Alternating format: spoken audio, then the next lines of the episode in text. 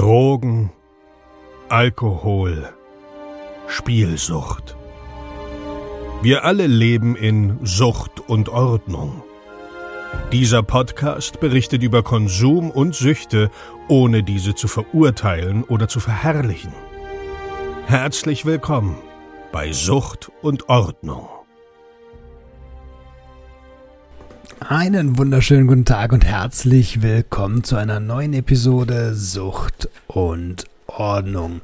Ich freue mich riesig, dass du wieder eingeschaltet hast. Und ähm, ja, so wie die letzten Wochen auch, möchte ich mit einer kleinen Danksagung beginnen und danach mit einer guten Nachricht. Ähm, ich möchte mich gern bei Kolja bedanken, der eine monatliche Spende von einem Euro zur Verfügung stellt. Vielen, vielen lieben Dank, Kolja. Ähm, viel mehr kam die Woche nicht rein, ist aber auch gar nicht so schlimm. Ich freue mich über jeden Euro und ähm, wenn ihr die Episoden fleißig hört, dann wisst ihr ja, dass ich ähm, gesagt habe, Mensch, 10 Cent reichen eigentlich auch pro Monat bei 16.000 Hörern. Wenn jeder 10 Cent spendet, alles im grünen Bereich.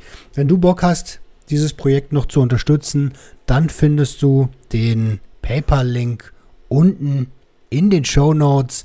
Ähm, und damit kommen wir auch eigentlich gleich zur guten Nachricht. Es sieht so aus, als hätte ich den ersten Kooperationspartner. Ähm, und zwar bis Ende des Jahres. Bis Ende des Jahres. Und wir bauen dort eventuell, ähm, was heißt eventuell? Wir bauen einen Podcast auf. Für einen der fünf größten Selbsthilfeverbände Deutschlands. Da ich noch keinen endgültiges Go habe, kann ich den Namen noch nicht sagen, aber da dürft ihr gespannt sein. Das kommt auf jeden Fall in den nächsten Wochen. Ähm, wir sind uns einig. Wir sind uns einig. Freue ich mich sehr drüber. Gut, ihr Lieben, was ist sonst noch so los? Das äh, Junkie-Wochenende, Teil 2 von den Junkies aus dem Web steht an. Das heißt, wir werden wieder tollen neuen YouTube-Content ähm, produzieren mit dem Junkie-Quiz. Und falls ihr gar nicht wisst, wovon ich rede, dann schaut doch gerne mal auch unten in den Show Notes. Da ist der Link zu ähm, einem weiteren Podcast, wo ich Teil von sein darf, und zwar Junkies aus dem Web. So, jetzt soll es aber zur Episode gehen. Ich wünsche euch ganz viel Spaß dabei. Five, four, three, two, one, go.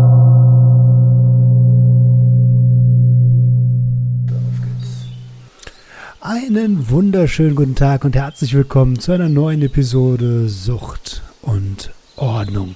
Heute wieder im Drug Talk und ich habe zu Gast den lieben Razor. Er ist 26 Jahre alt, ähm, hat vor kurzem seinen äh, Entzug gemacht und wartet gerade auf den ähm, Platz in der stationären Therapie. Ähm, auf, aufgrund von Corona ist das Ganze ein bisschen schwierig 26 äh, ist richtig, oder Razer? Genau. Dicker, herzlich willkommen. Hi. Wie geht's? Ja, gut soweit. Die Feiertage auch recht gut überstanden. Bin jetzt am 49. Tag angelangt. Geil. Ja. Digga, meine erste Frage ist, ähm, die ersten 10 Minuten vom Kokain. Oh Gott, die ja. ersten 10 Minuten. Was, was passiert da? Warum sind das die besten? Boah. Äh, ich kann mich in der Tat, wenn du gerade sagst, die ersten 10 Minuten Kokain. Ich muss dazu sagen, das erste Mal Kokain war mit einem guten Freund damals nach einem Joint. Ähm, ich habe mit Gras angefangen und die ersten 10 Minuten, warum sind es die besten? Naja, erstmal so ein bisschen das Ungewisse und du wirst recht schnell quasi in dieses positive Gefühl reingeholt und verlierst dadurch eigentlich sämtliche Angst, die du eventuell vorher hattest. Okay, ähm, du weißt, warum ich, warum ich genau nach denen frage? Du hattest im, im Livestream äh, bei Instagram mal gesagt, dass die ersten zehn Minuten, wenn du schon abhängig bist, ja. Ähm, ja. dass das nur noch so ist wie eine Kippe oder so. Ja, genau. So war es dann im Endeffekt eigentlich, ja, stimmt, klar. Wenn wir jetzt wirklich an die, ähm, an den Dauerkonsum denken, ähm, die ersten zehn Minuten eigentlich, weil es wirklich, ja, es ist einfach nur noch ein beruhigendes Gefühl. Also nicht mehr dieses Aufputschen im Eigentlichen, dieses Positive, sondern eigentlich nur noch ein Stillen eines Verlangens nach, nach einem Gefühl, was ich gar nicht so wirklich mehr definieren oder beschreiben kann. Mhm. Also es war vorher immer so eine Aufregung oder halt so ein starkes Verlangen. Und die ersten zehn Minuten ist dann kurz mal Herzrasen, bisschen kribbeln und dann bist du eigentlich auch schon wieder kurz darauf danach zu überlegen, ob du nicht schon wieder eine ziehen möchtest, sozusagen. Wenn die Ziehgeilheit losgeht, ne? Ja. Ähm, okay, bevor wir da einsteigen, ich weiß, ich, weiß, ich bin jetzt äh, erstmal ziemlich weit gesprungen. Lass uns kurz ein bisschen schnacken, wer du überhaupt bist, damit die Hörer ähm, ja. dich ein bisschen kennenlernen. Ja. Ähm, also du kommst aus Berlin, bist 26. Ähm, seit wann, also wie hast du angefangen zu konsumieren? Okay, also ich bin aufgewachsen am Rande von Berlin, im Osten sozusagen. Ähm, habe, sagen wir mal, eine recht strenge, aber trotzdem lockere Erziehung meiner Eltern genossen. Ähm, heißt, ja, so Stumarrest oder Fernsehverbot gab es mal. Ähm, durfte zu meiner Jugendweihe zum Beispiel drei Berliner Weiße trinken. Wie alt ähm, 14, 15, okay. 14, 15. Ähm, und habe, glaube ich, mit Drogen eigentlich schon recht schnell Kontakt gehabt im Freundeskreis. Habe aber, wie gesagt, durch die Erziehung meiner Eltern da sehr, sehr lange Nein sagen können. Also ich habe es immer im Umfeld gehabt, aber ähm, so selber zurück drauf gegriffen habe ich, glaube ich, erste Mal dann auf Gras mit 20, 21. Und da ist so der Witz dazu, das waren alles jüngere Leute, die ich halt aus dem Dorf sozusagen kannte. Mhm. Und da habe ich damals einem Kollegen, das ist eigentlich sehr witzig, so alle zwei Wochen mal für 5 Euro drei Joints oder Schrägstrich Tüten abgekauft. Also da war so gut wie kein Gras drin. Okay. Weil ich da noch tierischen Respekt vor hatte. Also es wirklich, wirklich war so vier, fünf Tüten für einen knappen Fünfer oder Zehner, lass es vielleicht maximal zehn Euro gewesen sein. Darf ich kurz an der Stelle ja. mal reingrätschen? Ähm, du hast aber im Voraus, also Alkohol und so war trotzdem, war zu Hause bei euch ein, war das ein Al Thema? Also du hast Alkohol, gerade gesagt, du hast Alkohol war, war, war ein Thema, ja, aber nie, ja doch schon. Also es gab so zwei, drei Ausfälle. Also ich habe mit kurz nachdem ich 18 wurde, einen Campingurlaub mit meinen Eltern in Spanien gemacht. Äh, wir sind jedes Jahr campen gefahren, drei Wochen in den Sommerferien. Und in dem Jahr, wo ich 18 geworden bin, hatten wir direkt neben uns vier Jungen mit einem Camper, die alle so zwischen 19 und Anfang 20 waren. Und die hatten aus Holland 90 Liter Bier dabei, äh, aus Dosen.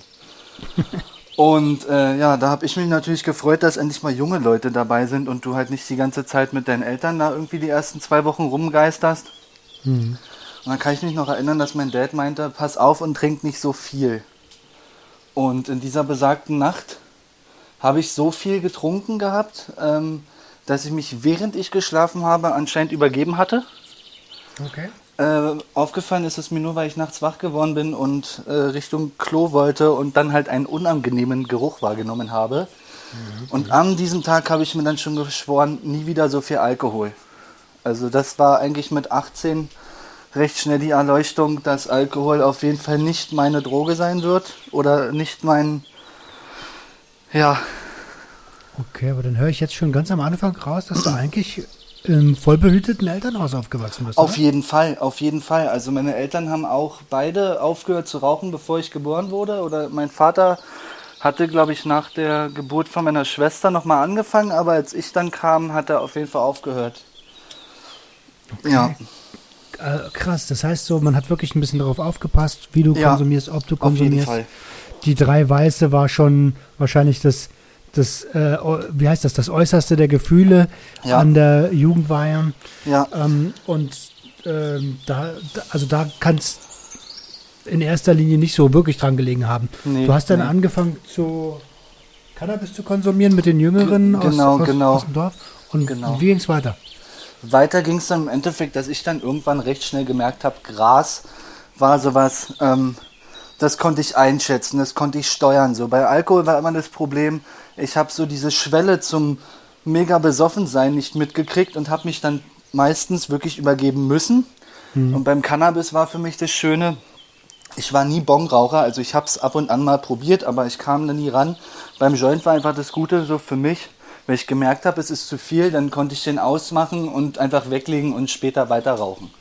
So, und dementsprechend war ich wirklich ultra lange ähm, Kiffer und war da auch wie so eine Art, ich nenne es jetzt mal vorsichtig, Feinschmecker. Also ich habe dann recht schnell irgendwie Interesse daran gefunden, verschiedene Sorten mir irgendwie besorgen zu können oder solche Geschichten und habe da auch hingeguckt, was ich kaufe und ja. Hm, Also so ein So klassischer, ging's dann, genau. so, so ein klassischer Mango, Kusch, Zitronen, Ja, genau, genau. Haze Ich hab- Puffer. Genau, genau. Also wir sind auch, äh, ein paar Freunde sind damals nach Holland gefahren. Die haben mir dann das erste Mal Purple Haze mitgebracht. So, das, das war wirklich so, wenn ich jetzt so drüber nachdenke, wie so eine Vorfreude auf ein Geburtstagsgeschenk. So, du weißt nicht, was du bekommst, aber es war immer eine Freude, mal was Neues sozusagen ähm, auszuprobieren. Ich habe auch immer mit Aktivkohlefilter geraucht, weil ich, ich war nie so der Freund von, von einem klassischen Tipp. Ähm, ja, und habe dann, wie gesagt, durch den durch meinen Freundeskreis, ich habe früher sehr viel Metal gehört, habe auch Schlagzeug gespielt. Okay. Und mein größter Teil des Freundeskreises, die haben alle Techno gehört. Viel. Und die haben halt dementsprechend dann auch ab und an schon auf Homepartys mal konsumiert. Ich habe halt, wie gesagt, immer nur gekifft. Bin dann irgendwann mal mitgegangen auf eine Techno-Party, habe das so kennengelernt und hatte einen guten Freund, mit dem ich mich immer unterhalten habe, der mich gefragt hat, warum ich das eigentlich nicht mache, obwohl alle anderen das machen, ob mich das gar nicht stört. Von, von, von, von welcher Substanz sprechen? Also konsum, konsumiert hast du ja auch, aber von welchen Substanzen sprechen wir jetzt? Die haben zu der Zeit, glaube ich, Speed, äh, Ecstasy-Pillen und äh, unter anderem auch Kokain konsumiert. Ähm, und dem habe ich damals dann beschrieben, weil er mich gefragt hat und so, also ich gebe ihm nicht die Schuld, aber das war, glaube ich, so der für mich Einstieg in diese Welt. Er hat mich gefragt, welches Gefühl würdest du denn wollen, wenn du was Chemisches konsumierst? Ja, und ich habe ihm halt, glaube ich, die klassische Beschreibung für MDMA gegeben. So dieses Lust auf Feiern, alles noch ein bisschen intensiver und ja. Okay, weil, ähm, weil das, das war, was dir zu der Zeit gefehlt hat oder einfach nur, weil er gefragt hat? Nee, es war, glaube ich, in der Zeit auch wirklich so ein bisschen fehlen. Jetzt, wo du es sagst, cool, dass du darauf nochmal ansprichst. Ähm, ich hatte zu der Zeit, da dürfte ich so, lass mich lügen, 22 vielleicht gewesen sein. Äh, da hatte ich den ersten Todesfall in der Familie. Da ist meine Oma verstorben. Okay. Und da habe ich ultra viel gekifft in der Zeit. Ich habe das echt nicht vertragen, weil Tod für mich ganz, ganz lange ein Thema war, was ich immer so weggeschoben habe. Weiß ich nicht. Ich konnte mir lange Zeit nicht vorstellen, dass es einfach irgendwie sozusagen irgendwann dunkel ist, nenne ich es jetzt mal vorsichtig. Und es war für mich ganz, ganz lange, ganz, ganz schwierig, darüber überhaupt nachzudenken. Ja, und dann würde ich ja eigentlich sagen, ja klar, weil mir so ein bisschen Lebensfreude auf jeden Fall auch gefehlt hat. Ja, crazy. Ja, ist aber auch nachvollziehbar, ne? Also Ja. äh, gerade wenn ein geliebter Mensch geht und man das nicht so Ja. richtig greifen und verarbeiten kann, dann sucht man irgendwas, dass die Waage wieder ausgeglichen ist, dass man sich gut fühlt. Ja. Und okay, und, und das, dann war halt MDMA da. Genau, und dazu muss man aber sagen, und das war das Krasse, zu dieser Zeit habe ich mich nicht informiert vorher. Also ich habe ihm halt beschrieben, was für mich interessant wäre. Und weil er halt ein guter Freund war, war das quasi so ein, so ein blindes Vertrauen. Also er hat gesagt, das ist quasi genau das, was, was du beschrieben hast. Und äh, habe das dann auch konsumiert. Das war auch wirklich mein erster chemischer Kontakt. Und leider Gottes, im Nachhinein muss ich sogar sagen, ich verstehe gar nicht, wie man so blöde sein konnte. Ähm, das Ganze wirklich nicht in Pillenform, sondern als Pulver. Nasal. Oh, heftig. Ja. Ähm, äh, äh, kurz reingrätschen an der Stelle, weil wir haben auch einen Bildungsauftrag. Ähm, chemisch gleich synthetisch. Also viele verwechseln Chemie Ja. ist in umgangssprachlich einfach nur synthetische so. äh, psychotrope Substanzen. Also alles ist Chemie, aber ich weiß, was du meinst, Decker. Ja. Ja, und das war dann halt wie auch auf einer besagten Techno-Party. Hab das Ganze dann halt wirklich sozusagen gezogen. Hab mega Aufregung auf einmal verspürt und er ist auch an dem ganzen Abend nüchtern geblieben, weil ich gesagt habe, nee, und bevor ich sowas mache und Kontrollverlust, ich war da wirklich echt noch äh, eigentlich so ein bisschen ultra vorsichtig. Und ich kann mich wirklich noch erinnern, als er gesagt hat, du pass auf, du bleibst jetzt fünf Minuten hier sitzen, ich hole uns jetzt was zu trinken. Und wenn ich wiederkomme, gehen wir tanzen. Und es war ohne Scheiß, ich erinnere mich, als ob es gestern gewesen wäre. Er kam wieder, guckte mich an, fragte mich, ob alles gut ist. Und in dem Moment ging es quasi los und ja. Und du so, ja, alles bestens. Alter. Genau, alles bestens, ja. Wie war das Gefühl? Also, ähm, wir haben ja gerade dieses, äh, die hat das gefehlt, dann fängt das MDMA an zu schieben. Ja. Und was hast du in dem Moment gefühlt? Erinnerst du dich daran auch noch? Ja, auf jeden Fall. Ich habe, wie gesagt, ganz, ganz lange Techno verabscheut, weil ich halt, wie gesagt, so aus der Metal-Szene kam, Schlagzeug, viel Heavy-Metal-Konzerte besucht und habe da dann eine schnellere Techno-Richtung entdeckt gehabt, Hardtech. Die hatte mhm. mir sehr gut gefallen. Und ja, es ging quasi nur noch vorwärts. Also immer wenn du dachtest, besser kann es nicht mehr werden, war das nächste Lied noch geiler als das Lied davor. Ähm, gefühlt. Und, und ja, man wollte eigentlich nicht, dass der Abend so wirklich endet. Mhm. Ähm, wie ist er denn geendet? Äh, geendet ist er, glaube ich, morgens um vier oder fünf. Ich glaube, wir sind noch ein zweites Mal, bin ich dann nochmal mit ihm quasi gegangen. Hab, glaube ich, nochmal konsumiert und bin dann wirklich ähm, nach Hause und durfte da mich dann wahrscheinlich, äh, weil ich noch halt recht munter war, bestimmt dann mit Cannabis irgendwie beruhigt haben. Okay. Und bin dann also, irgendwann ins Bett. Verstehe. Also schon, schon das erste Mal MDMA schon ein sehr, sehr geiles Erlebnis, wie du Auf jeden beschreibst. Fall. Auf jeden Fall. Ähm, und, und wann sind denn Speed und Koks dazugekommen? Speed und Koks kamen dann dazu, dass man quasi irgendwann, also ich habe mir nie was vorher zu der Zeit sehr gekauft, sondern es war immer, jemand hat etwas dabei und du hast mitkonsumiert, hast eventuell mal den ein oder anderen Euro dann mit dazugegeben oder so. Mhm. Ähm, Speed kam dann irgendwann, weil ich gesagt habe, mir war MDMA dann irgendwie, ich nenne es mal vorsichtig, zu verklatscht. Also ich war mir zu raus, ich mochte dieses zu raus sein nicht, also dieses weggetreten sein von sich. Ähm, okay. War mir zu doll. Und habe dann irgendwann festgestellt, äh, Speed war ja auch dann sehr beliebt, sagen wir mal, in der, in der Szene zu der Zeit, äh, dass du da in Anführungsstrichen ja nur wach von bist und nicht so wirklich mhm. drauf. Und dadurch war das dann eher so, so eine Zeit, wo ich dann halt eher darauf zurückgegriffen habe, weil ich gesagt habe, gut, du bist halt wach, du kannst lange tanzen ähm, und, und bist nicht so, so heftig weggetreten, sage ich jetzt mal. Okay, ähm, verstehe. Und hast du dich dort äh, im Voraus ähm, mit dem Konsum befasst oder hast ja, du es ähnlich ja. gemacht wie beim also, MDMA? Also zu der Zeit habe ich dann wirklich schon, weil ich halt gemerkt habe, dass MDMA war wirklich das erste Mal, gerade weil es wirklich so unwissend war. Ähm, das Heftige war halt einfach, dass es wirklich genau so war, wie er es mir quasi ähm, erklärt hat oder auch irgendwo gesagt hat, genau so wird es ablaufen, genau so war es auch. Dadurch war halt irgendwo halt immer noch dieses blinde Vertrauen zu ihm da. Und irgendwann habe ich dann gesagt, ja, wie ist denn das und das und wie ist denn dieses und jenes und habe eigentlich auch recht viel ausprobiert, bis auf Sachen, die man spritzt sozusagen. Also ich habe Speed probiert, ich habe MDMA probiert, ähm, später dann Kokain mhm. und ja, beim Kokain war es dann halt wirklich, da habe ich dann echt gemerkt, so das ist genau das, wonach ich quasi gesucht habe.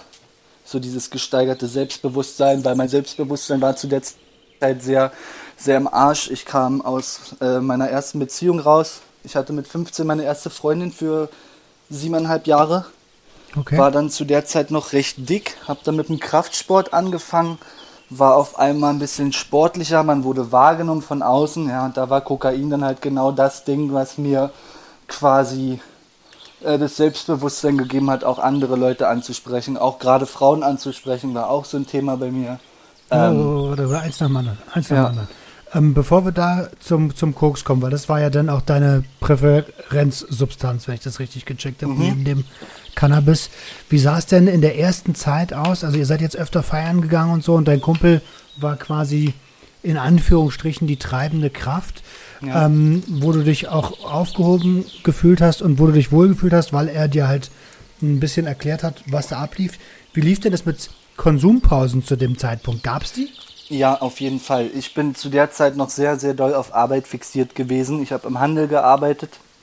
Ähm, bei mir waren so jedes zweite, schrägstrich dritte Wochenende, dass ich mal mitgegangen bin auf eine Party. Also nicht jede Woche. Ich habe solche Sachen auch zu der Zeit nie zu Hause konsumiert. Also bis auf Cannabis, das war zu der Zeit wirklich noch ein täglicher Begleiter.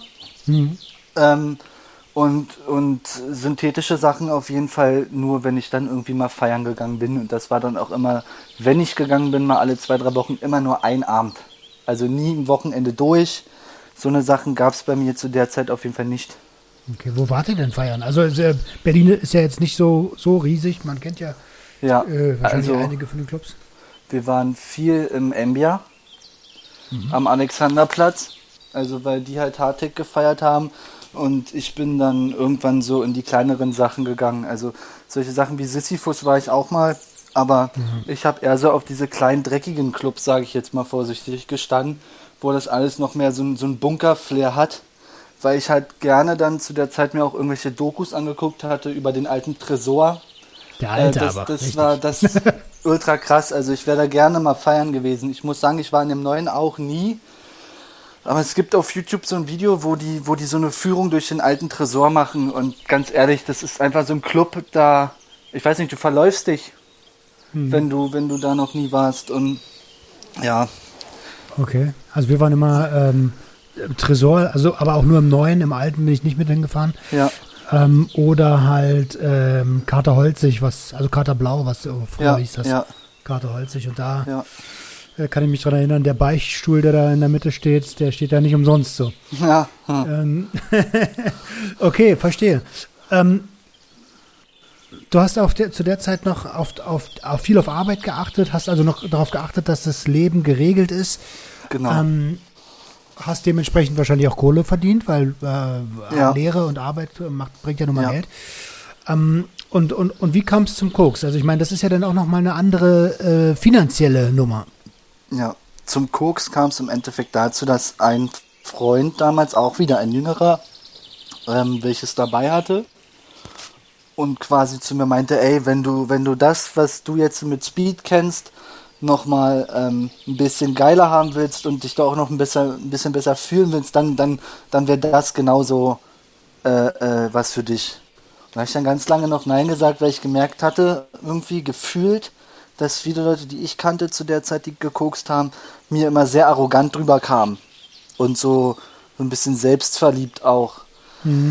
Naja, und irgendwann habe ich mich dann halt doch mal überreden lassen, habe das probiert, ja, und es war eigentlich, ja, ganz okay. Also äh, ich weiß bis heute nicht, so im Nachhinein, ob das wirklich äh, richtiges Koks war oder vielleicht auch was Synthetisches, bin ich mir nicht sicher und habe das dann damals meinem besten Freund erzählt, der so in Berlin so in den 90ern, sage ich mal, unterwegs gewesen sein muss. Auch noch so ein bisschen mehr mit Graffiti und so. Und der hatte mir dann gesagt, du pass mal auf, er kennt noch wen, ich bring dir mal einmal Richtiges mit. So, und das kriegst du von mir nur einmal und nie wieder. Und jetzt im Nachhinein muss ich wirklich sagen, ich weiß genau, warum er mir das damals gesagt hat, äh, weil ich in der ganzen Zeit, wo ich dann später wirklich aktiv gekokst habe, nie wieder so ein, so ein Kokain hatte, wie, wie ich das von ihm quasi äh, damals einmal bekommen habe. Also ich hatte zu der Zeit schon öfter Koks gekauft, also kannte es schon, aber dieses Gefühl hatte ich nur wirklich bei, bei dem einmal, was ich dann von ihm bekommen hatte. Ja, ähnlich war es ja bei mir auch. Ne? Mein Onkel hat mir zum 18. Das, dieses Überraschungsei geschenkt mit Koks, voll mit Koks. Ähm, und das war also, es war auch gu echt Gutes und ähm, äh, am Anfang ist die Wirkung ja sowieso immer intensiver und man nimmt das alles ganz anders wahr. So. Ja. Und man jagt ja auch immer so ein bisschen den ersten Nasen hinterher, den ersten Erlebnissen Ja. hinterher.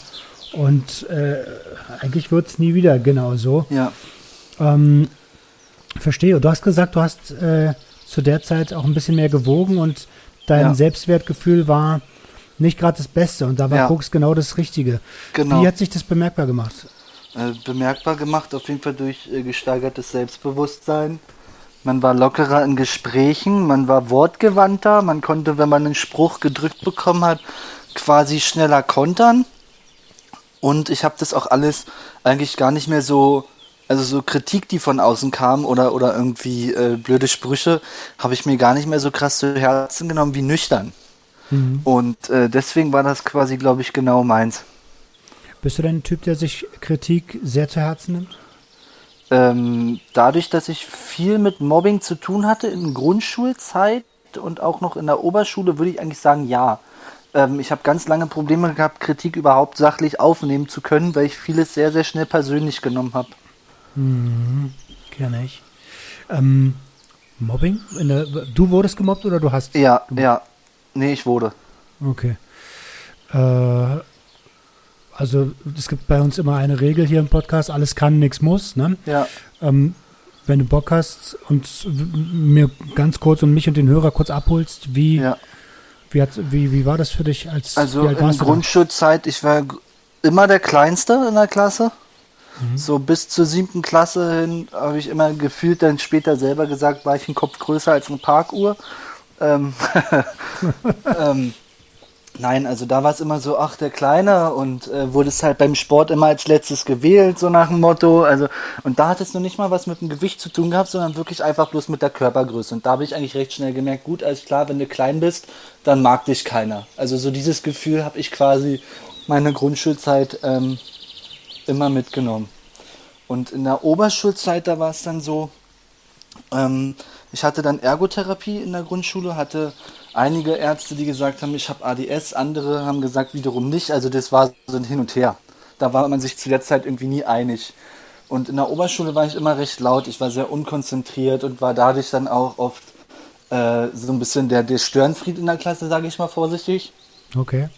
und habe dann auf dem Schulhof quasi äh, nie Anschluss bei meiner Klasse so wirklich gehabt, bis zu meiner damaligen Freundin.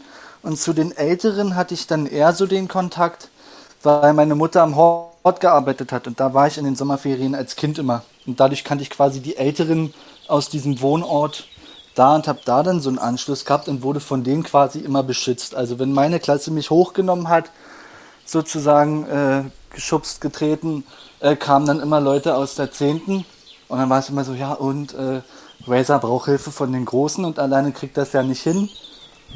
Und so war eigentlich meine Oberschulzeit. Crazy. Hast du denn, ähm, ich habe gehört, du hast mal in irgendeinem deiner Livestreams gesagt, dass Sport eigentlich gar nicht so dein Ding ist. Das heißt, ähm, ist Sport nicht dein Ding, weil du früher äh, gelernt hast, mich will eh Kinder, weil ich zu klein bin oder weil es Ähm, einfach nicht dein Ding ist? Nee, ich habe früher ganz, ganz viel gezockt.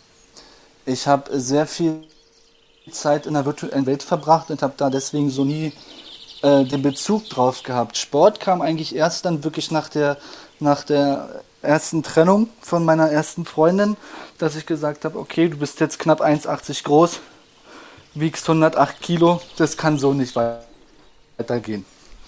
Und dann habe ich mich beim Sport angemeldet im Fitnessstudio und wollte eigentlich nur, ja, Fitness machen, ein bisschen abnehmen.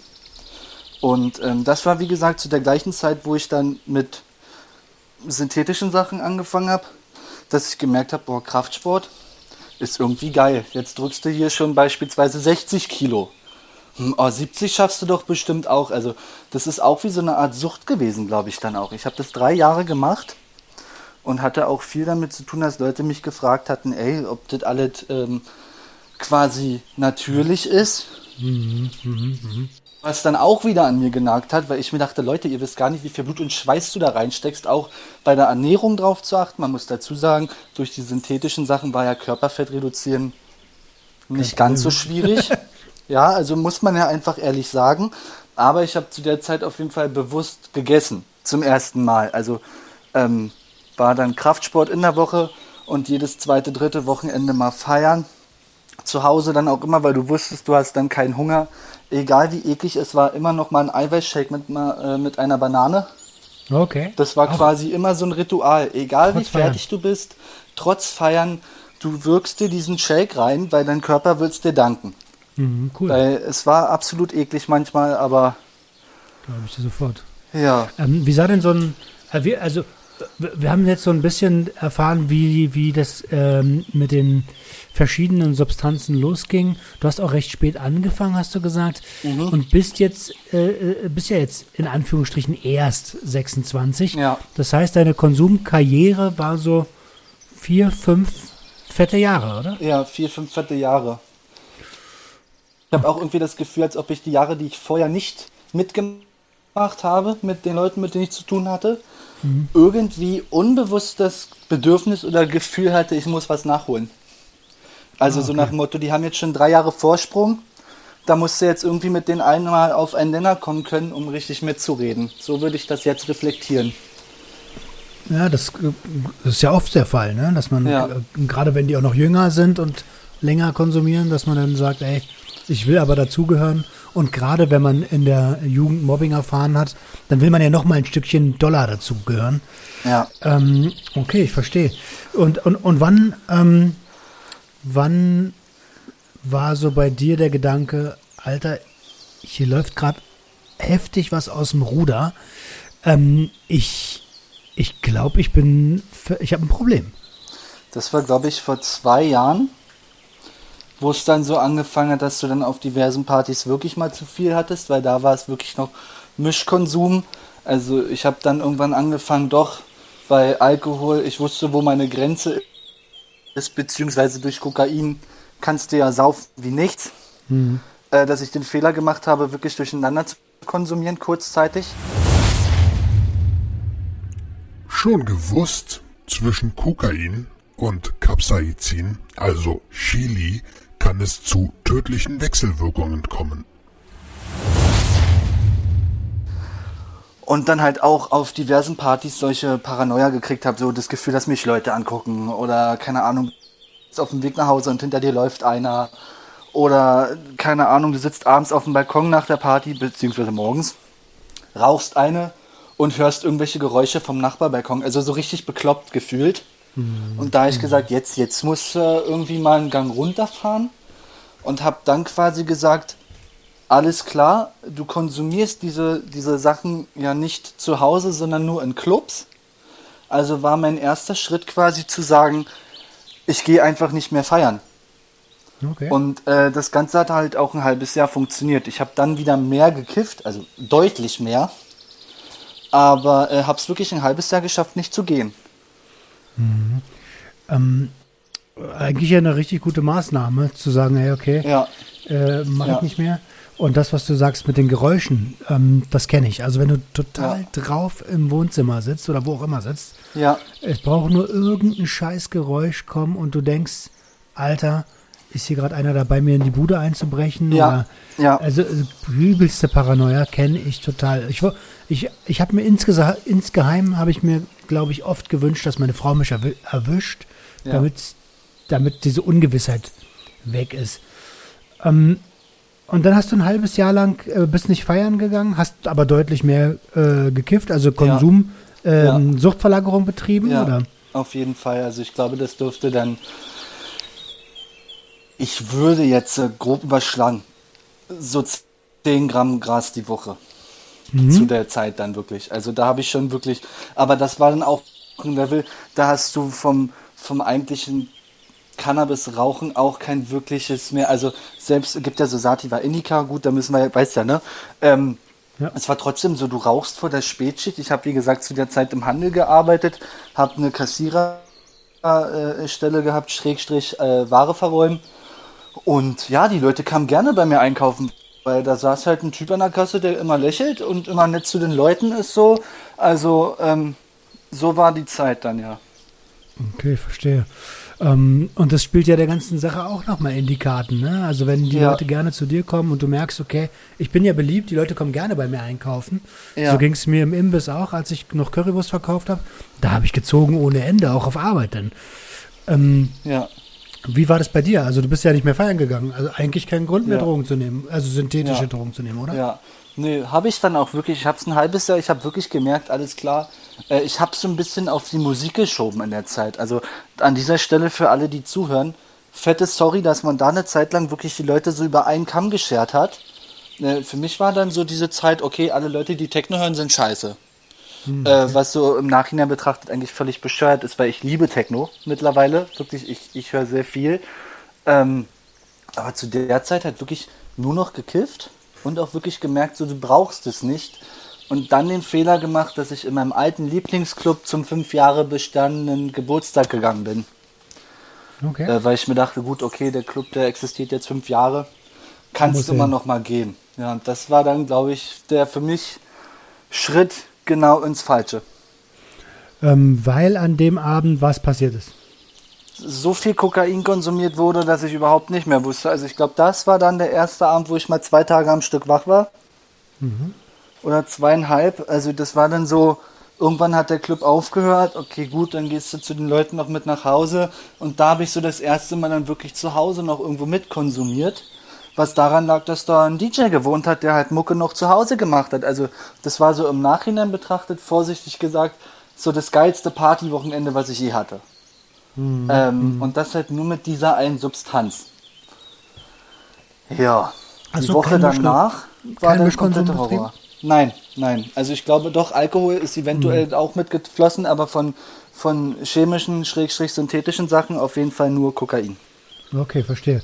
Und die Woche danach war Horror, sagst du? Die Woche danach war der schlimmste Abfuck, ja. Was war los? Äh, also komplett äh, übermüdet, äh, komplett gar kein Bock. Also so dieses richtige, du hast ja so viel Endorphine ausgeschüttet am Wochenende, was soll darauf die Woche noch da sein? Also ja, ja, es war wirklich, also, boah, heute arbeiten, boah, nee, gar kein Bock. Also dann wieder halt gekifft, dann hast du erst recht keinen Bock. Mhm. So, und ich glaube, da habe ich mich dann auch das erste Mal wirklich wegen einem Konsumwochenende krank gemeldet. Ah, okay. Wie alt warst du da? Äh, vor zwei Jahren 24. 24, okay. Ja. Ähm, verstehe. Und da hast du dann auch gemerkt, oh Gott, jetzt habe ich mich krank melden müssen wegen ja, Konsum. Genau. Konsum. Ich genau. glaube, ich habe ein Problem, oder wie? Genau, ich habe mich dann krank gemeldet, war eine Woche krank ähm, und habe dann wieder halt weiter Cannabis konsumiert und habe dann das erste Mal wirklich Entzugsentscheidungen kennengelernt, glaube ich dass ich so dachte, boah, so jetzt mal eine kleine Nase wäre was Schönes, so mhm. nach dem mhm. Motto. Und ich glaube, dann habe ich angefangen, so ab und an mal, dann wusstest du gut, okay, da ist der Ansprechpartner für sowas. Weil vorher wurde das immer mitgebracht. So, ich habe im Freundeskreis, gab es so diese zwei, drei Leute, da hast du gesagt, ey, wir gehen heute feiern, bring mir mal was mit, Geld habe ich dabei. So, also okay. ich musste quasi nie in dieses Kriminelle sozusagen rein. Und musste dann aber dadurch, dass ich gemerkt habe, ey, ich äh, will jetzt quasi auch für mich mal zu Hause oder nach der Arbeit konsumieren, kannst du ja nicht immer deine ehemaligen Kumpels fragen. Mhm. Also bin ich dann irgendwann quasi an die Leute rangekommen, naja, und dann hast du einen Führerschein gehabt, warst halt mobil, kommst überall gut hin. Ja, und das war dann, glaube ich, so genau der Schritt, wo es dann angefangen hat, dass ich angefangen habe zu koksen in der Freizeit sozusagen, außerhalb von Partys und okay. ja. Wow. Ähm, und äh, also das, das, der Konsum ging dann nochmal auf ein ganz anderes Level. Ähm, auch also als Freizeitkonsum ohne Party. Und, ja. und wann hast, also wenn du da schon gemerkt hast vor zwei Jahren, okay, hier ist jetzt das erste Mal, ich habe, glaube ich, glaube ich habe ein Problem. Ähm, wie ist denn die Entscheidung gereift, äh, da wegzukommen von? Die Entscheidung gereift davon wegzukommen ist, ich habe ganz lange geglaubt, dass meine Freundin, die ich dann zu der Zeit habe oder hatte, ähm, das ja irgendwie mitbekommen muss. Die ist auch ab und an mit Feiern gewesen und ich habe das ja immer, du gehst ja dann alleine und sie hat das nie mitbekommen und ich habe mir zu der Zeit eingeredet oder geglaubt, dass das kann nicht sein, sie muss das sehen und sie ignoriert das. Also ich habe quasi ähm, auf diese helfende Hand gewartet, dass sie sagt, du, ich sehe, du hast ein Problem, wir müssen jetzt was machen. Also ich hatte irgendwie die Überzeugung, aber nicht aus eigener Kraft. Mhm. Und deswegen ist es halt nach und nach immer schlimmer und schlimmer geworden, weil ich mir dachte, man muss das doch jetzt irgendwann mal wahrnehmen. Also es war irgendwie auch, glaube ich, eine Art Hilfeschrei, dann mehr zu konsumieren, in der Hoffnung, man kriegt das irgendwie mit. Okay, aber es hat keiner mitgekriegt. Hat keiner mitgekriegt, weil ich den Fehler gemacht habe, wenn es soweit kam, dass gefragt wurde, ob irgendwas mit mir nicht stimmt, dann hast du angefangen zu lügen, weil du dich geschämt hast dafür. So, okay, also das ja, war so ein totaler Widerspruch. Was war denn deine Angst? Also ich meine, ich kenne das mit dem Schamgefühl, ja. ja. Was war denn, was war dein Gedanke? Warum hattest du Angst zu sagen, ey? Ich glaube, ich glaub, die, ich größte, die größte Angst war halt wirklich einfach, äh, das auch vor den Eltern zuzugeben. So, weil äh, gerade weil man weiß, wenn man das, du hast es ja vorhin auch gesagt, wenn man aus einem vernünftigen Elternhaus sozusagen kommt. Ich hatte jetzt nicht immer das beste Verhältnis zu meinem Dad, das muss man dazu sagen, aber es war immer so, boah nee, das, das kannst du denen jetzt nicht antun. Ich habe mal einen Autounfall gehabt, ähm, nüchtern muss man dazu aber sagen, also auch vor der Konsumzeit, meine Eltern haben mir finanziell immer auf die Beine geholfen. Also ich habe wirklich Glück gehabt, dass wenn ich finanzielle Sorgen zum Beispiel hatte, meine Eltern quasi immer für mich da waren. So, also jetzt nicht, dass man jetzt ein fettes Auto zum 18. Geburtstag kriegt oder so, aber wenn irgendwie Geldnot war oder neue Klamotten benötigt wurden oder so, so Kleinigkeiten halt, die wurden dann immer übernommen. Mhm. Aber immer so mit dem Nachdruck so, hey, du bist jetzt in der Ausbildung, du musst jetzt lernen, selber mit Geld umzugehen. Das habe ich, glaube ich, halt nie gelernt. Und dann halt äh, habe ich mich irgendwann selbstständig gemacht gehabt. Das kam dazu und hatte mir halt bei meinen Eltern ab und an mal Geld geliehen mit dem, mit dem Wort äh, quasi der Monat lief nicht so gut. Hey, Moment, was Moment, quasi Moment, eigentlich. Moment, ähm, wo kommt denn diese Selbstständigkeit auf einmal her? Was hast du denn gemacht? Ich habe mich vor anderthalb Jahren dann selbstständig zum Finanzberater gemacht. Ah nein, also als, als, als, als Berater von wegen hier, wenn du in den Fonds oder in die Aktie genau, oder die genau, Altersvorsorge. Genau, genau. Okay, so Anzugträger an der Tür mäßig? So, ja, nur mit dem Unterschied, dass ich gesagt habe, Anzugträger werde ich nie sein, bin ich auch bis heute nicht. Hm. Ähm, man muss authentisch sein. Heißt das stimmt. Gesagt, also ich bin so der Jeans- und Poloshirt-Typ. Okay, verstehe. Manchmal auch nur ein normales T-Shirt. Aber das war, ich habe vor anderthalb Jahren dann einfach gesagt, so, ich wollte unbedingt beraten. Wieder, ich habe damals beim Mediamarkt gelernt gehabt mhm. und wollte wieder den Leuten irgendwie was, was erzählen, weil ich halt eigentlich auch ein gesprächiger Typ bin. Und bin dann in diese Branche gerutscht und habe da dann halt recht schnell gemerkt, man kann gutes Geld verdienen. Mir war immer wichtig, dass du abends in den Spiegel gucken kannst und sagen kannst, ey, du hast den Leuten keinen Scheiß erzählt. Also okay, machen wir uns nichts vor, es ist wirklich eine Branche, wo du den Leuten, wenn sie gutgläubig sind, das Gelbe vom Ei erzählen kannst und du hast einen guten Monat, aber das bin ich nicht. Sehr gut, und, cool, das sagst. Dem, dementsprechend habe ich das wirklich gemerkt, dass dann mein Geld natürlich irgendwann für meinen Konsum einfach nicht mehr gereicht hat. Mhm. Äh, und ich mir quasi lieber Geld von meinen Eltern gepumpt habe, anstatt den Leuten irgendeine Scheiße zu erzählen, um meinen Konsum quasi zu finanzieren. Okay, hast du dort ähm, Kontakt zu den, zu den anderen Vertrieblern gehabt, die ja. wahrscheinlich alle äh, irgendwie geleaste oder vielleicht auch nicht geleaste Edelkarossen ja. gefahren sind? Ja, unter anderem, ja. Also es gab so den einen oder anderen, also es gibt auch einen, der, der fährt, glaube ich, mittlerweile Maserati. Ähm, man muss aber dazu sagen, das ist da, wo ich bin, ähm, wirklich, ich sag's auch immer noch gerne, also ich stehe da voll und ganz hinter. Es ist wirklich wie so eine Art zweite Familie. Jeder ist zwar selbstständig, aber jeder hilft jedem. Also egal, was ich für ein Problem habe, ich könnte bei dem Typen, der das schon 30 Jahre macht, klopfen gehen und wenn er Zeit hat in dem Moment gerade, würde der mir das nochmal erklären, wie er es machen würde. Und mhm, deswegen okay. bin ich da wirklich sehr, sehr gerne immer noch tätig. Also du machst das ja. noch? Ja, ja. Also ah, aktuell okay. jetzt gerade nicht, weil ich mich halt absolut mhm. nicht konzentrieren kann. Ähm, ich denke, nach der Reha würde ich gerne wieder in, in dem Bereich arbeiten wollen, ja. Okay, mega. Also vielleicht war meine erste Reaktion auch gerade ähm, ein bisschen zu überspitzt, weil man kennt ja diese klassischen ähm, Ausbeuter, Vertriebler, die dann sagen, ja. ey, du brauchst jetzt noch eine Lebensversicherung oder ja, ja. was ist, wenn sie einmal über die Straße gehen und vom Bus an, also diese ganze Berufsunfähigkeit und wie es alles heißt. Ähm, wie du selber schon sagst, man kann den Leuten alles verkaufen, äh, was sie vielleicht in ihrem Leben nicht so wirklich gebrauchen werden. Von daher fand ich das auch sehr, sehr cool von dir, dass du sagst, ey, äh, ich, ich achte da auf die korrekte Schiene. Und wenn man einer der wenigen Korrekten in diesem Business ist, dann ist es auch gut, weil das ja. wird sich durchsetzen. Also was, was ich dazu sagen kann, meine Spezialität, nenne ich es jetzt mal einfach, waren wirklich so junge Familien so. Und da habe ich mich auch wohlgefühlt. Leute, die frisch ein Kind gekriegt haben, die keine Ahnung von Finanzen haben, äh, weil ich habe mich wirklich viel belesen dann zu der Zeit, äh, zu sagen, ey, pass auf, du hast jetzt ein Kind, da und da kannst du die Ersparnis bekommen, findet ihr das sinnvoll? So, da habe hab ich mich da habe ich mich auch gebraucht gefühlt. Die haben sich gefreut, ey, cool, wir haben letztes Jahr 400 Euro gespart, weil Dings und jenes mhm. als Beispiel und da hast du dich wohlgefühlt, so, aber so dieses richtige Tiefe, sagen wir mal hier und dieses und jenes brauchst du noch, nein. So, mir war immer wichtig, dass die Leute zufrieden sind und dass sie dann halt lieber an mich denken, äh, quasi, ey, hier, ich kenne da wen, der kümmert sich auch, hat keine Öffnungszeiten, bei dem kannst du anrufen. Ja. Okay, cool. Ähm, was hat dein Dad zu dem, zu der, zu der, zu, zu der Tätigkeit gesagt?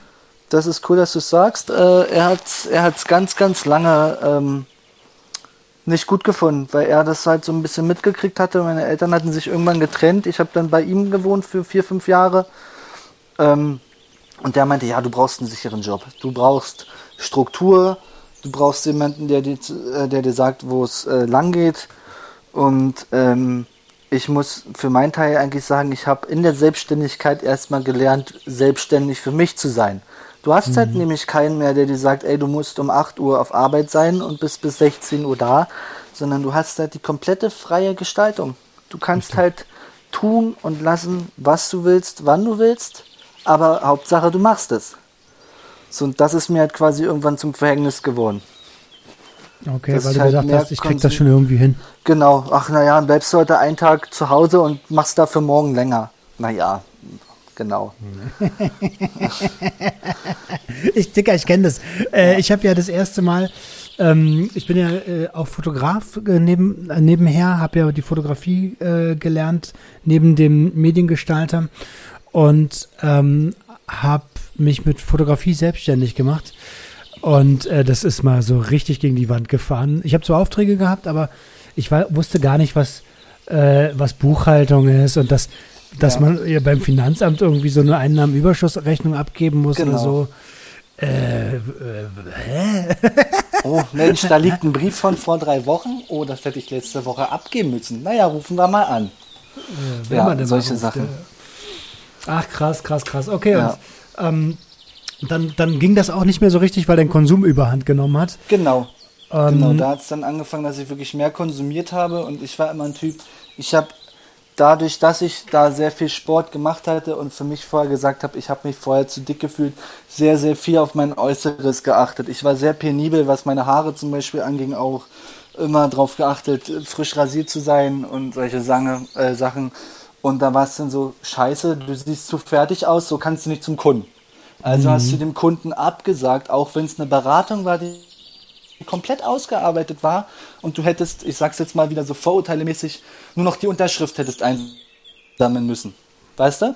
Ich verstehe, und, und ja. solche Sachen habe ich dann abgesagt, weil ich dachte, scheiße, du bist zu fertig, naja, machst du dir mal einen Folgetermin, den hast du dann zwar gemacht, aber du hast da irgendwann auch quasi Monatsende, Monatsanfang und dann hast du halt quasi den Termin mit in den nächsten Monat genommen und auf einmal hat dir Geld in dem laufenden Monat gefehlt. Und das wurde mhm. dann quasi immer schlimmer. Ich habe es nur noch von mir hingeschoben und habe dann irgendwann so gut wie gar keine Termine mehr gehabt. Okay, und als das dann der Fall war, ähm, also wie kam es dazu, dass du gesagt hast, Alter, Dicker, so geht's nicht weiter, ich muss jetzt Entzug machen? Ich habe es irgendwann meiner Freundin gesagt. Ich habe es ah. irgendwann geschafft, zu sagen, sie kam oft rein, ich habe abends noch gezockt, habe das quasi so vor mir im, im TV-Schrank hab liegen gehabt, mhm. dass sie öfter rüberkam und meinte, ey, kommst du jetzt auch mal ins Bett so und sie hat es nie mitbekommen. Also sie hat es wirklich nie mitbekommen und irgendwann hat mich dieses Doppelleben einfach angekotzt. So dieses, hey, bist du schon auf dem Heimweg? Ja, ich mache jetzt los. In Wirklichkeit stand ich schon fünf Minuten von zu Hause entfernt und habe auf den Typen gewartet, der mir mein Zeug bringt. Okay.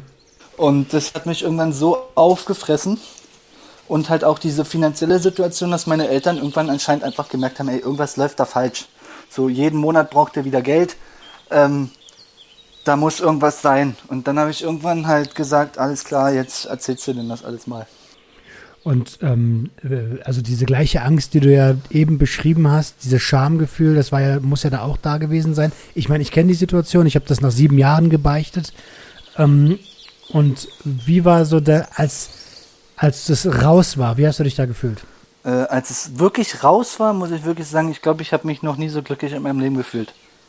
Dass ähm, die ganze Scheiße weg ist, ne? Das, es war wirklich von einem Moment auf den anderen, ich weiß noch, ich habe abends dann auch noch mal, ja, weinen. Was ist weinen, ne? Also, äh, wirklich, du warst abends dann zu Hause und ich habe gesagt, ey, es ist wirklich, als ob mir irgendwie gefühlt 1000 Kilo Last einfach abfallen. So diese ganze Scheiße geht jetzt zwar erst so richtig los, aber diese Last, dieses Gefühl der Erleichterung, dieses Gefühl von, du musst jetzt nicht mehr lügen und du kannst ehrlich sein, weil natürlich meine Eltern waren, oder mein Vater war mega enttäuscht, aber der hat mich an dem Tag zum Beispiel auch das erste Mal wieder in den Arm genommen und hat zu mir gesagt, ey, äh, so, wir packen das.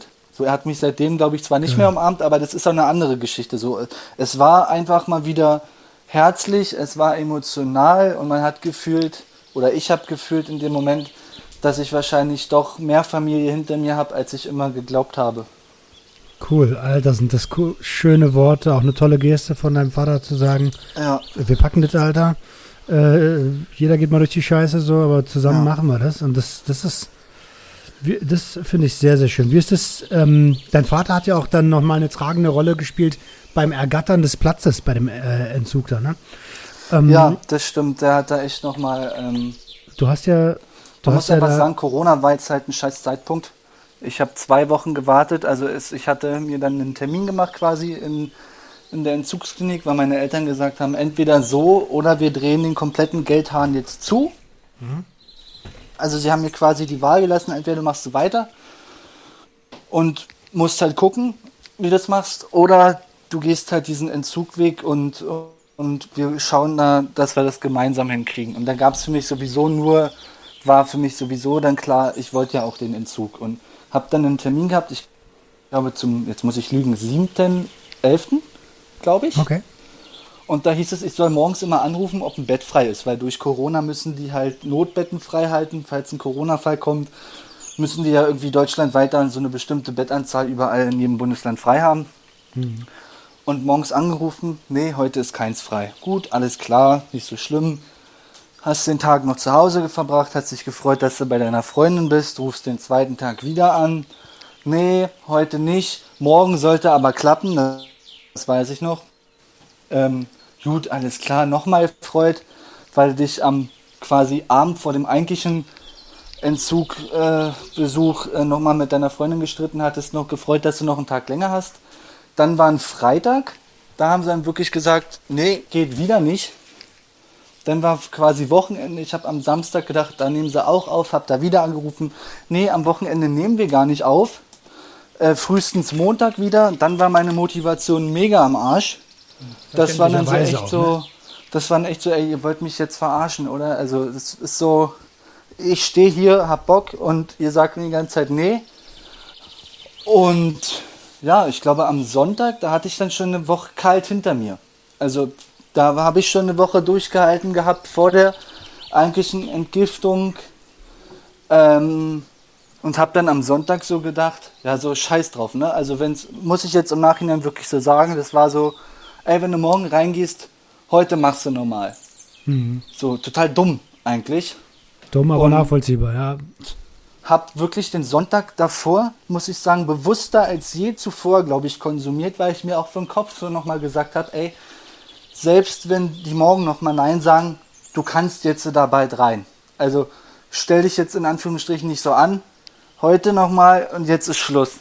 So, und ich durfte dann, glaube ich, am Montag auch nicht rein, aber am Dienstag dann, weil mein Dad halt wirklich angerufen hat und dann meinte, ey Leute, äh, tut mir leid nach dem Motto, aber ihr müsst da jetzt was machen, so der ist hart rückfallgefährdet so und äh, der sitzt zu Hause auf seiner Tasche und wartet, dass er rein kann, ja, und dann ging es auf einmal ganz schnell. Also ich weiß nicht, ob er da so nett geredet hat am Telefon, aber äh, Also an der Stelle Fall muss man ja funktioniert.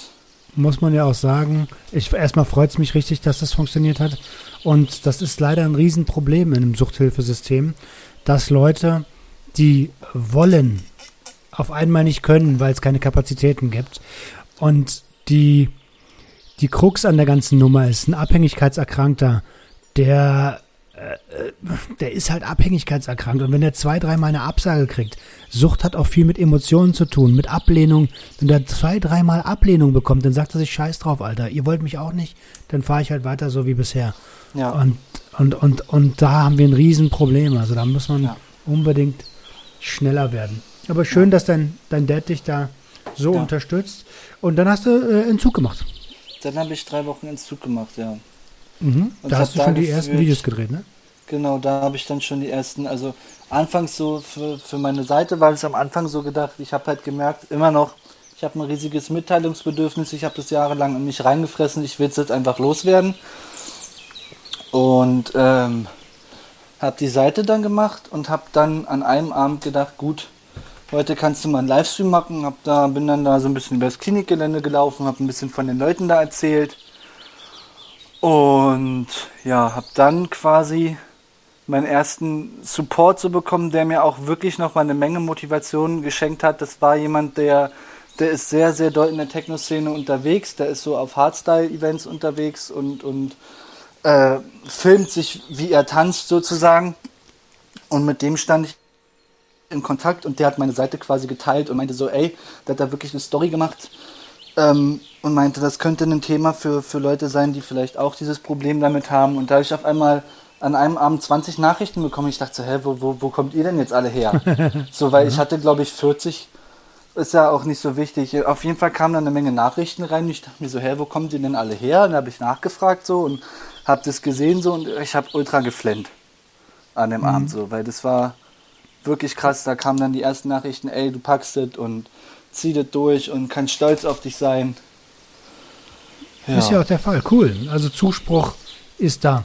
Ähm, wie, wir sind schon fast eine Stunde dabei, Decker. Ja, ähm, krass. Ist heftig, ne? Man, man glaubt es gar nicht, wie schnell die Zeit vergeht immer. Ja. Ähm, sag mal, wie ist denn dein Plan jetzt? Der Plan ist jetzt, ähm, ich telefoniere gerade selber noch Kliniken an, weil ich glaube, dass die Klinik, ich habe mir die mal angeguckt, äh, die, ich habe jetzt am 7. Januar einen Termin nochmal mit der Sozialarbeiterin, die mir quasi mein Sozialzeugnis oder irgendwie sowas schreibt. Oder so einen mhm. Sozialbericht schreibt die. Das musst du ja dann an weiterführende Kliniken schicken. Ja, und dann will ich jetzt eigentlich wirklich drei bis sechs Monate, je nachdem, ich würde es gucken, wie es mir geht, auf jeden Fall nochmal eine, eine, eine Langzeittherapie angehen. Weil ich halt gerade in Berlin nichts leichter ist, als an solche Sachen zu kommen. Ja. Ich einfach auf jeden Fall eine Langzeit machen will, um irgendwie noch beigebracht zu bekommen, wie gehe ich mit dem Verlangen um. So, also man muss mir jetzt nicht mehr sagen, so ich hab, ich, ich will das nicht mehr, sondern ich brauche eher so jemanden, der mir erklärt, ey, das und jenes musst du machen, wenn es wirklich mal hart auf hart kommt, weil ich da ehrlich gestehen muss, ich habe gerade keine EC-Karte, ich habe das PayPal-Passwort hat meine Mom, ich habe gerade keine Liquidität. Und ich glaube, wenn ich die hätte, dann würde ich immer noch oder wäre ich jetzt schon rückfällig geworden. Also ich komme gerade nicht an Kohle ran. Ich gehe aktuell mit Gutscheinkarten einkaufen, weil das alles Sachen waren, die sind mir in der, in der Klinik dann eingefallen. Ich kann absolut nicht mit Geld umgehen mhm. und, und mache das halt gerade so. Und ich will halt wieder lernen, ey, wie ist es, wenn du wieder, sagen wir mal, 1500 Euro im Monat verdienst und auch deine EC-Karte hast, dass du dann dir halt nicht diese Scheiße kaufst. Und das will ich quasi in der Langzeit auf jeden Fall lernen. Cool, da wünsche ich dir auf jeden Fall ganz viel Erfolg dabei. Das wirst du auch wieder lernen. Ähm, ja. Selbst wenn man nicht mit Drogen äh, oder mit, äh, mit, mit Süchten ein Problem hat, gibt es ganz, ganz viele Leute da draußen, die mit Geld nicht umgehen können. Also da bist du und da bin ich bei weitem nicht die Einzigen. Das kann ich dir schon mal sagen.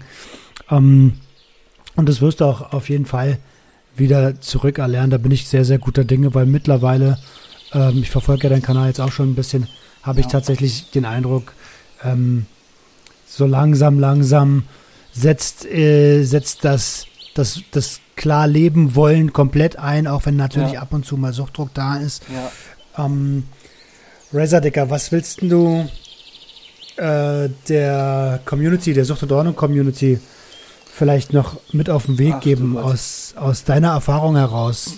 Ähm, es gibt so einen Spruch, den habe ich immer gehasst. Eigentlich sind es zwei.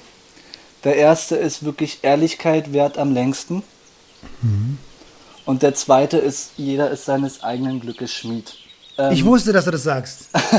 Erzähl die Geschichte dazu, bitte. Die, ja, krass, stimmt. Ähm, es hängt bei meinem Elternhaus. Ich muss unbedingt mal fragen, ob er das noch hat. Der ist jetzt mit seiner neuen Frau zusammengezogen. Hängt ein Spruch an der Wand an so einem, an so einem kleinen Holzbrett mit einem Hufeisen. Jeder ist seines eigenen Glückes Schmied. Und ich habe den ganz lange nicht verstanden und dachte immer so, so ein Spießerspruch, was wollt ihr denn eigentlich? Und in der Klinik ist mir so aufgefallen, wenn du es schaffen willst und für dich entscheidest, ich habe keinen Bock mehr auf die Scheiße, egal wie schwer es fällt. Und ich habe wirklich auch für meine Verhältnisse hart konsumiert. Und ich bin jetzt 50 Tage clean. Ich hätte nie gedacht, dass ich überhaupt, also morgen 50 Tage, hätte nie gedacht, dass es so lange funktionieren kann und kann euch da nur auf den Weg geben, wenn ihr es wirklich wollt oder nicht mehr wollt oder irgendwas reißen wollt im Leben, dann glaubt daran, und lass dich von niemandem sagen, dass du es nicht schaffst. Boom. Geil, Alter. Geil. Dankeschön. Ist doch äh, genau, auch eigentlich genau das, was ich hier immer wieder sage. Ja.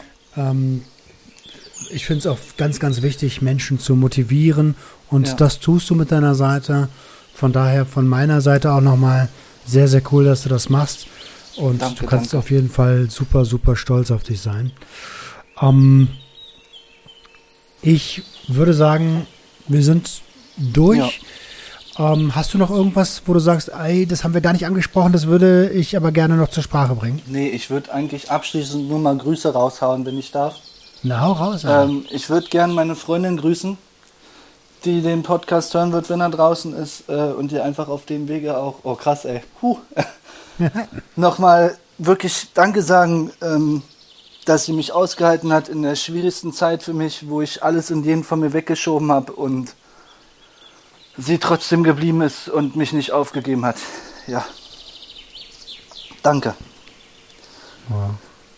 Ja, cool. Sehr, sehr cool. Gar nicht so einfach, ne? Äh, ähm, auch das, das ist eins wahrscheinlich der, der Dinge, die ich am krassesten nachfühlen kann, weil das ist bei mir genauso. Also es war ja eine meiner, meiner äh, Grundbewegungen. Wir wollen heiraten so und irgend und ich habe schon ewig, so seit fünf, fünf, sechs Jahren eigentlich schon nicht mehr so richtig Bock gehabt zu konsumieren. Ja. Aber äh, wenn du süchtig bist, bist du süchtig halt, ne? Ja. Ähm, und dann haben wir irgendwie vor zwei Jahren ähm, habe ich hier einen Antrag gemacht und äh, ich bin eigentlich überhaupt nicht so der Typ für, für heiraten, aber bei, bei dieser Frau schon. Und dann kam so der Gedanke, Alter, wenn du eins nicht willst, dann ist es, dass dieser herzensgute Mensch einen Junkie heiraten muss. Ja. So, das, das, das hat sie einfach nicht verdient. Und von daher glaube ich, dass das da eine, eine, eine krasse Parallele zwischen uns, äh, uns ist. Und äh, auch wenn ich sie nicht kenne, auch cool, dass du den Razer nicht aufgegeben hast. Mega, mega gut. Der braucht das. Der braucht das. Ähm, Diggi, wir Das sind war durch. Sucht und Wir sind Ordnung. durch. Schaltet auch Vielen beim nächsten Dank, dass du Mal da wieder warst, dass du dir die ein. Zeit genommen Wenn hast. ihr Anmerkungen Und die habt letzten oder Worte- selbst zu Gast sein wollt, die um mit uns über euren Konsum zu sprechen, schreibt uns gerne jederzeit. Und wenn es euch gefallen hat, folgt uns auf Facebook und Instagram. Bis bald bei Sucht und Ordnung.